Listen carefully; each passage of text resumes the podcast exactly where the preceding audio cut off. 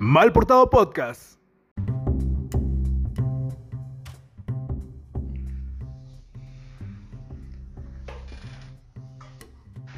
Bienvenidos todos y todas, mal portados y mal portadas, a este nuevo espacio creado e inventado con la excusa de hablar con, con gente creativa, única y que se ha atrevido a ser diferentes.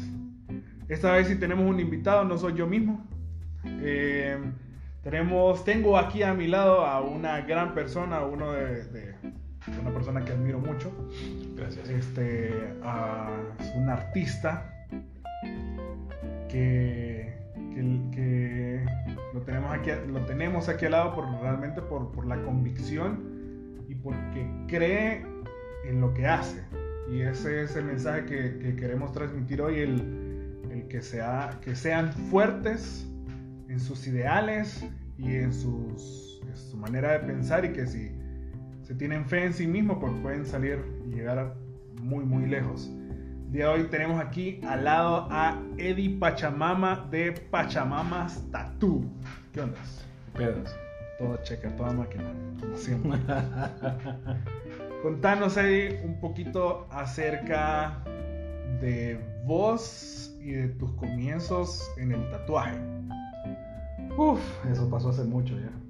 En los años 1600. Casi. Pam, pam, Eh, cuando yo me gradué de la secundaria, el, el changarro ese donde estudié optó por hacer unos cambios en el último año de los estudiantes. Ya que los de bachillerato en ciencias y letras pues solo tenían el, el trabajo social y nada más, mientras que nosotros teníamos que hacer práctica. Entonces nosotros teníamos la cuestión de la práctica, otro examen, bueno, de hecho ahí hacían un examen que si no lo aprobabas no te mandaban fuera del colegio a hacer la práctica para que, entre comillas, no hicieras el ridículo, ¿verdad? No, Sí, entonces eh, la carga era bastante porque tenías que estudiar los tres años de la carrera. claro. Pues cuando nosotros terminamos las clases fue como mes y medio antes del resto de alumnos del, del colegio. Y ya cuando llegó enero ya estaba pija de aburrido, sin saber qué hacer. Ya estaba aburrido de rayar cuadernos y paredes y ahí fue que conseguí una maquinita y empecé a joder el pello a mis aleros. ¿Y era bueno para dibujar? Más o menos, no tanto. No, no era guau, pero eh, le hacía huevos. No como ahora. Sí, claro, dibujo mucho mejor ahora. ¿Y cuál, en qué crees que se generó ese cambio? ¿Cómo fue ese cambio? Por práctica. O sea, la verdad, entre más practicabas, mejor vas a ir dibujando. pues. Y lo mismo, o sea, cualquier arte, bueno, por ejemplo, artes marciales, eh, la mara que hace fueguito en la calle. La- Bueno, lo que juega con los sticks, lo que solo escupen fuego, eso lo siento, pero ne. Eso solo es escupir fuego, la verdad. Y bueno, igual que la cocina. Bueno, es que realmente todo, pues. Todo requiere de práctica. ¿no? La práctica lleva, lleva a ser maestro, algo así. La práctica es el más. A la práctica es el maestro. No. Bueno, luego de, de, de eso, que pues, bueno, en- comenzaste como curiosidad, como aburrimiento, te graduaste del colegio y luego entraste a la universidad, que Entré. fue de donde, bueno, yo te conocí, pero vos no me conocías. Sí te conocía, pero no éramos jaleros. Ah, yo, yo miraba Nos él- mirábamos en el pasillo fumando y era como que pedo. Sí, cuando, era mal So- portado. Entonces, Eddie y yo estudiamos psicología y, y luego cuando yo llegué donde Eddie, este, se, se me hizo raro verlo. Yo no sabía que era tatuador. Y entonces llegué yo a su estudio diciéndole, como quiero este tatuaje. Y el maje me dice, Chiqui, párela ahí. No, yo te voy a hacer algo único. Y es como, hey, puta, de verdad. Entonces, gracias a Eddie, pasé de ser un, un- un baño de la UNATO rayado a verme como una pared artística de, de Wingwood. Como un baño de universidad privada con, con mejor arte. Exactamente, algo así, con letra más bonita. A huevo. Como baño de bar hipster. ¿Por qué estaba hablando? Tenemos aquí a, a Munra presente, Munra in the house No, también. no le excluyas, loco. Par- parte, es parte importante de Malportado. Y, y bueno, entonces, ¿cómo fueron tus primeros? Bueno, estudiaste psicología. Estaba eh, estudiando estaba psicología. estudiando psicología. ¿Y cuál fue ese motivo y decisión que dijiste? Ok, yo ya no seguiré en- estudiando psicología y me voy a dedicar a, a tatuar? Ah, vivía una lucha constante, porque sí me gustaba la carrera. O sea, de hecho, la psicología me sigue gustando y aplico bastante. Eso te iba a con, con mis clientes aplico bastante la psicología. Con algunos, pues hay que aplicar otras situaciones, ¿va? pero La fuerza. a veces dan ganas de cortarles la cabeza. Pero eh, tuve una pija de crisis existencial. Estaba en una verga de depresión y estuve así como por 6, 7 meses. Y ese periodo de tiempo no matriculaba a clases de la carrera. Me la pasé como año sabático, solo metía clases optativas. De ahí me acuerdo, eso fue a principios del 2011, unos aleros que trabajaban en un estudio trajeron a, a un costarricense a hacer sus pensiones acá a Tegucigalpa y a San Pedro Sula. Bueno, primero fueron en San Pedro, después acá. Y yo dije, uy, yo quiero hacer esa mierda. Recuerdo esa época. Entonces comencé a, a leer, comencé a informarme y me gustó el, el concepto. Entonces, pues hablando con estos majes, hicimos los arreglos, al final, pues sí, hice la suspensión, solo que para mí sí es, o sea, la parte tribal de, de- de donde surge, o sea, de donde viene de los nativos. Y el ritual de ellos pues sí es un tanto diferente porque solo lo hacen de pecho. Se llama Akepo. Y yo dije, yo quiero hacer eso. De hecho yo lo hice diferente a todas las otras personas que la hicieron la primera vez. Yo lo hice en una posición que se llama loto, que son los, los típicos ganchos en la espalda, pero te ponen uno en cada pantorrilla. El tico no quería que yo lo hiciera así porque no, que mire, huevón, que, que la primera experiencia y que no sé qué. Yo le dije, mira, loco, esto es lo que yo quiero hacer. Claro, es lo que Tengo un mes meditando, tengo dos semanas de no comer carne para desintoxicarme, o sea, es algo importante para mí. ¿Tu vegetarianismo comenzó en eso? No, solo fue para desintoxicarme. Y al final lo hice. Una vez que puse los... Bueno, cuando estaba volando yo desaparecí, honestamente, o sea, entré en trance. Fue una experiencia increíble. Cuando me bajaron, ahí fue donde ya comencé a ver todo desde otro punto de vista. O sea, ya tenía otra visión, tenía otro panorama y dije, a la verga la carrera, yo lo que quiero es dedicarme a tatuar. ¿Vos crees entonces que, bueno, yo esas suspensiones la, la veo como una expresión de arte también? Sí, sí, sí se puede considerar, pero cada experiencia es única, o sea, no, no representa lo mismo para todos. Hay gente que Claro. lo hace por vive, por, por la adrenalina. Co- Como toda cosa también, o sea, Exacto. Cada, cada cosa te, te impacta dependiendo de la persona que sos. Sí, claro, por, por- por la decisión por lo cual lo haces, pues. Ujú. Pero sí, o sea, para mí sí fue algo muy determinante en, en el rumbo que tomé después de eso. Claro. Y, y cre- te costó, me imagino, ¿El qué? Eh, Tomar la decisión. tomar la decisión. Después de haberme suspendido, no. O sea, eso fue, Eso fue ahí, ahí fue en, en lo que puse los pies en el suelo, fue a la pija la carrera de la universidad. O sea, Ese quiero fue, dedicarme a, a tatuar. ese fue tu, tu- tu abrir de ojos que necesitabas para tu vida. Sí, Para, para, para tomar la para decisión tomar de qué la hacer. decisión, para encontrar ciertamente un sentido a lo que estabas viviendo. Fue la Un chispa. enfoque. Ah. Fue la chispa. Sí. Bueno, y luego, entonces comenzaste con siendo tatuador en un estudio No, yo, yo comencé jodiéndole el pello a mis aleros en la cuadra. Ajá. Por curiosidad. En la Kennedy. Sí. Ajá. Ahí le hice tú con el pellejo a un chingo de gente, pero siempre fui consciente con ellos y le decía, loco, yo estoy aprendiendo. Exactamente. O sea, estoy aprendiendo. Que eso es bien importante el saber tus, tus capacidades y tus límites y avisarle a la gente también. Pues, Sí, pues eso. igual eran eran los ganosos y yo pues di- Claro. emocionado por seguir aprendiendo, pues. Obviamente no tenía nada de conocimiento de, sobre tatuajes, pues no sabía absolutamente nada. Si la única referencia era un tatuaje que me había hecho a mis 14 años y, ¿Qué fue tu y, primer y a, lo que yo, a lo que yo creía que, que cómo se hacían los tatuajes, pues.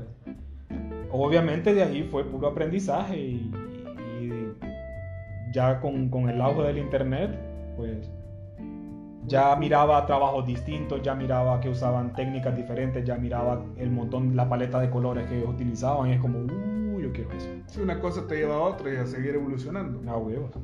Bueno, entonces una de las particularidades de Eddie es que él no copia, ni replica, ni repite una pieza de, de arte, un tatuaje.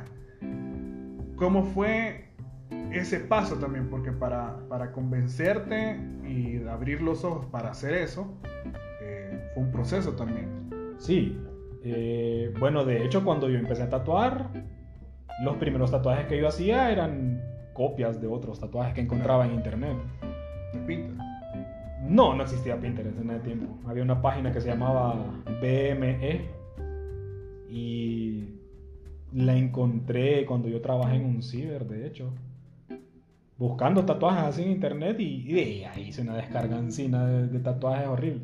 Y esas eran las fotos que yo le mostraba a mis clientes, pues cuando llegaban a la casa, me quiero tatuar, entonces yo les enseñaba las carpetas y ellos elegían y yo hacía de manera horrible lo que ellos me pedían. ¿va? Pero al pasar del tiempo, mucho tiempo después, comencé a tatuar en un estudio y decidí como crear más en vez de seguir copiando. Y ahí fue donde entendí de que el, el trabajo que lleva crear un diseño, ok, obviamente vamos de diseños a diseños, pues hay clientes que no son complicados en absoluto, o sea, quiero una, una mariposa y vos diseñas una mariposa o tomas una referencia de una fotografía real de una mariposa, la dibujas y pum pum, o sea, quedas contento con el cliente. Pero hay personas que te llevan solo la idea en su cabeza. Y quieren representar elementos muy importantes para su vida y aprender a plasmar o entenderles a ellos la idea y plasmarla en un papel no siempre es fácil. Claro, claro. No Y todos eso- tenemos la misma visión. Exacto. Y eso fue lo que a mí me dijo, o sea, sentí él como, no, pues esto es lo mejor, o sea, esto es pijudísimo. Claro. O sea, ver a un cliente satisfecho con su diseño y que quede más satisfecho al vérselo realizado en la piel, o sea, honestamente eso no tiene precio para mí. Y ahí fue donde dije, no, o sea, realmente no, no puedo seguir copiando. Porque también entendí lo que cuesta crear un diseño único para cada cliente. Entonces, es muy pedo de cada artista, la verdad, pues, o sea, si alguien quiere copiar es pedo de ellos. Simplemente yo no, no puedo. O sea, moralmente no, no puedo. Qué, qué bien. Y esa decisión que tomaste de, de- pues, no copiar y de crear, crear tus propias piezas para, para tus clientes, ¿ha sido una buena decisión? ¿Te ha costado? ¿Cómo has sabido superar esos problemas que te ha conllevado esa decisión? Mira, siempre tuve mis altos y bajos respecto a eso, porque la gente ahora todo lo saca de Google. O sea, va a Instagram, Facebook, o sea, miran un tatuaje como, ah, me gusta, y hacen un pantallazo, guardan la imagen y, ah, mandan un tatuador y esto quiero. Bravo. Efectos de sonido. Efectos de sonido ahí del estudio. Ajá. Entonces, esto es lo que quiero. Y es lo más fácil para ellos. Sí, En mi caso es difícil porque no todos son abiertos a sugerencias. Bueno, vos sabés de lo que hablo. sí. Entonces, es difícil pues porque yo sé que mucha gente hace lo que el cliente pide. claro. Pero a, a mí, o sea, a mí como artista, limitarme por lo que pide el cliente, o sea, eso para mí no es un artista, pues, o sea, sí es cierto, a través de la historia hay muchos artistas que han copiado las obras de otros y que las han mejorado y todo eso y bla, bla, bla. Pero un artista del tatuaje, no, para mí no debería caracterizarse por copiar y pegar. O sea, porque eso es facilitarte las mierdas, pues. O sea, lo ves como billete fácil, sí, estamos de acuerdo. Pero en mi concepción no es billete fácil, o sea, es dejar una huella, o sea, es dejar una marca, o sea, es algo que vas a andar toda tu puta vida. Y sacas una mierda de internet porque no tenías idea de que te querías tatuar y solo querías tatuarte. Sí, solo porque te gustó en el instante. Ay, ¿qué va a pasar en un futuro cuando mires 10 veces ese mismo tatuaje publicado, 20 veces Exacto. ese mismo tatuaje publicado? Es como, ya no lo quiero. Sí, pero ya la cagaste, o sea, Sí, ahora tapémoslo con algo gigante. Ese, ese es mi ejemplo. O Ajá, sea, ajá. yo.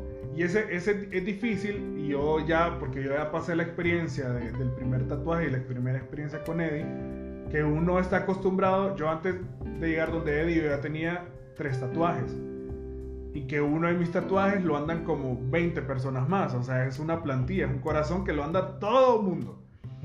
Y entonces es difícil llegar don- donde Eddie y que te diga él, no, no, no te voy a tatuar esto, te voy a hacer una interpretación de tu visión y mi visión de lo que representa ese tatuaje Él me hizo un guerrero jaguar, me hizo un jaguar, me hizo un tatuaje en conmemoración de mi abuela, me hizo otro en, en el, unas flores en, aquí en, en el lomo que nunca me las veo. Y, y es bien difícil, o sea, como, como lo que él decía, que, que, que es difícil que el cliente a veces te, te, te entienda o se flexibilice un poquito acerca de su visión porque está acostumbrado a que en otro estudio pues se lo hagan lo que él quiere. O sea, Exacto. uno de mis tatuajes tiene un, que fue el primero, tiene una de errores porque así fue la impresión y así me lo hicieron. Y como fue mi primer tatuaje también, es como, ah, me, llega, me gusta, pero la- ahorita que ya estoy creciendo, que ya tengo otros tatuajes, me lo voy viendo y sé que no está bien hecho. Estéticamente se puede ver bien, pero no está bien hecho. Y cuando yo refiero a alguien, a, un tatuador, bueno, primero es Eddie, y, y yo le digo, mira, él te va a aconsejar, te va a decir, ¿qué consejo vos le puedes dar ahorita a alguien que, que nos esté escuchando para su primer tatuaje? Que si realmente se va a tatuar, que sea algo importante. O sea, algo que no sea pasajero, algo que no sea una mierda por moda. Porque el tatuaje no se borra fácilmente. No, O sea, con el láser nunca queda bien. O sea, nunca se borran a totalidad. Y después tenés que montarte otro tatuaje más grande encima y tampoco les agrada esa idea. Y peor si está bien hecho, pues es más complicado todavía. claro. Entonces, como siempre le digo al- al- a la mayoría de mis clientes que han sido primerizos, de que lo piensen bien, pues que si no están seguros con lo que se quieren hacer, que se tomen su tiempo mejor. Exactamente. Porque es algo que vas a andar toda la vida en el pellejo, pues. ¿Vos preferís perder un tatuaje a un cliente al, al dar esos consejos? Sí. Bueno, sí, he tenido mucha crisis, honestamente he tenido mucha crisis económica por eso, porque eh, se le ha enseñado a la sociedad que el cliente siempre tiene la razón, y en mi ámbito no es así. En tus dos ámbitos de psicología y de tatuador también. Bueno, pero digamos cuasi psicólogo, porque Bueno, la verdad sí, no sí. termina la carrera. No, claro. Pero yo tampoco le voy a decir a un abogado cómo va a llevar un caso, pues. Ujú. No le voy a decir al mecánico cómo tiene que arreglar mi carro, ¿verdad? Si Exacto. por eso lo estoy llevando donde él, porque se supone que él es el que sabe. Y es lo mismo conmigo. Sí. O sea, yo soy el que tiene la trayectoria, la experiencia, los años de aprendizaje y conocimiento para que me vengan a decir, quiero esta mierda así, lo quiero miniatura. Cuando yo sé que si se lo hago muy pequeño, ni le va a llegar a 5 años y ya se va a ver una plasta. sí. Y tampoco escuchan esos consejos, porque están acostumbrados de que han ido a otros estudios y hacen exactamente lo que ellos les piden. Y se llevan esa concepción de que ellos tienen que hacer lo que yo digo porque soy yo el que está pagando. Sí. Pero mi trabajo es una marca. De hecho, te puedo contar una, una historia divertida. Yo tuve una discusión con mi hermano sobre, sobre eso. Mi hermano es ingeniero civil. Obviamente él tiene que seguir todos los parámetros establecidos por, por los estudios de ingenieros y toda esa mierda, ¿va? Sí. Y él me hizo la misma pregunta. ¿Qué, qué haces vos en el caso de que venga un cliente, te traiga una imagen copiada y te diga quiero tatuarme esto?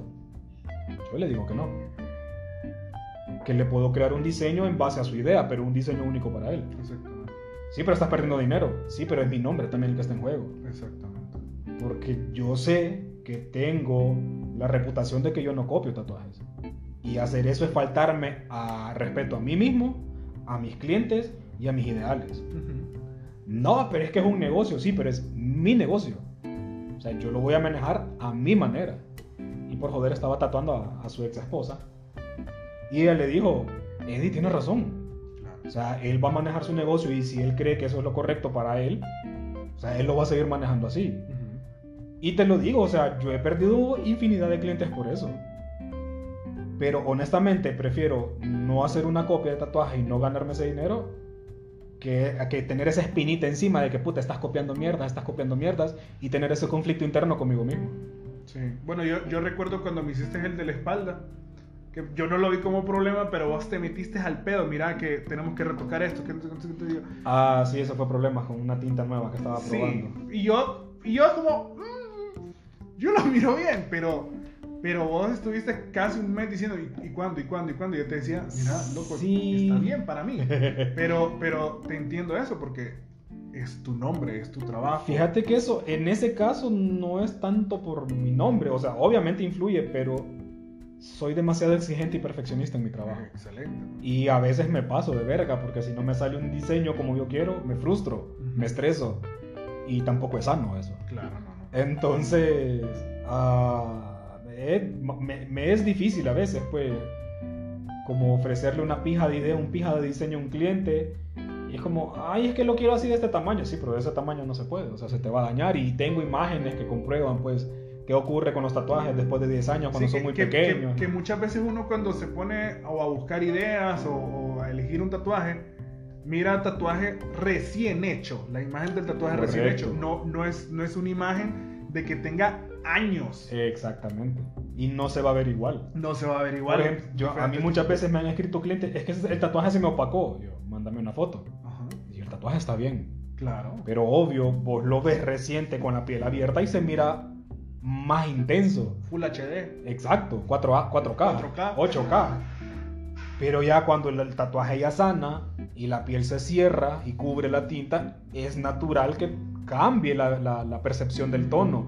Porque tu pigmentación ya está cubriendo la tinta. Sí. Y de hecho me pasó con un, con un chavo que me escribió un día que quería que le hiciera un retoque de un tatuaje en el antebrazo.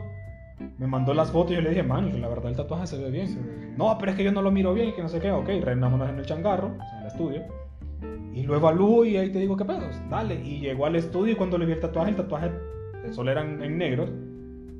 Y el tatuaje estaba bien. O sea, el color estaba nítido. Yo le dije, maje, el tatuaje está bien. Sí.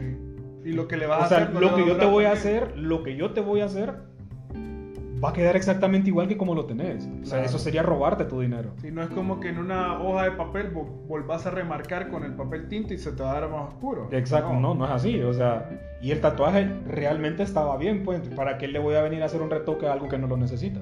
Claro. ¿Cuál, ¿Cuál ha sido tu mejor tatuaje? Ah, es difícil. O lo que más te gustó tatuar, que vos digas, puta, yo quiero hacer esto otra vez. Fíjate que ha sido más con cuestiones de estilos. Eh, por rareza de mi personalidad, siempre me ha gustado las cosas poco comunes. Creo que lo más común que hago ahora, pues, es la acuarela, porque sí, fue algo de lo que me enamoré de ese estilo. Hice, no voy a decir que exageradamente bastante, pero sí hice algo relativamente, en buena cantidad hice puntillismo, antes de eso, pues probé con un estilo, muchos años antes, probé con un estilo que se llamaba New School. Eh, no, no te podría decir, o sea, quiero volver a hacer esto, porque cada tatuaje te lleva una experiencia diferente, por, por lo menos en mi caso. Y llegué a un punto donde quiero probar un estilo nuevo. O sea, es como un nuevo reto, Claro. un nuevo aprendizaje. Y ya probé hacer un tatuaje neotradicional y quiero volver a hacer, o sea, quiero hacer más diseños neotradicionales. Quiero seguir experimentando eso, quiero aprender, quiero seguir evolucionando. Qué excelente, qué excelente. ¿Qué consejo le puedes dar ahora a alguien que quiera incursionar con, con algo nuevo, ya sea o como tatuador o en cualquier algo?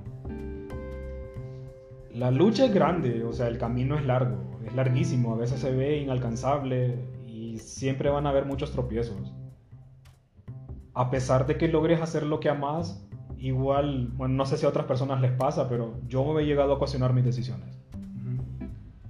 Puede ser por cuestiones de estado de ánimo, puede influir muchas, muchas variantes, pero si realmente te apasiona y sentís que te apasiona, lucha por eso, pues.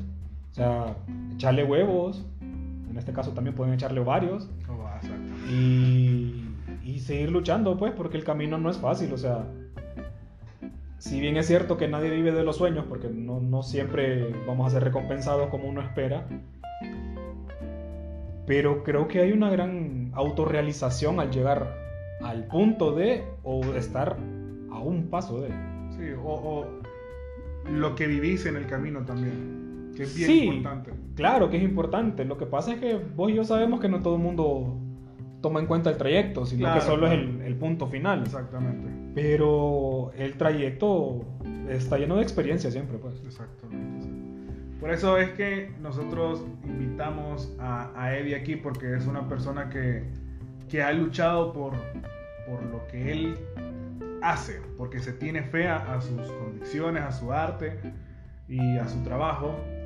Y, y este espacio es exclusivo para este tipo de personas que realmente son mal portadas porque se atrevieron a salirse de la caja y hacer cosas únicas, piezas únicas. Sobre todo en esta sociedad. Exactamente, vivimos en un país en el cual los cambios son bien difíciles y, y, y yo siempre he dicho que tiene que haber alguien, alguien tiene que empezar Para hacer una diferencia. para hacer una diferencia pensando diferente porque pensando diferente es como vamos a generar un mundo diferente. Si queremos cambios, pensemos diferente. Correcto. Entonces ahorita ya vamos para la parte final de, de este episodio y que siempre lo vamos a ir finalizando. Bueno, una pregunta que, que se me va.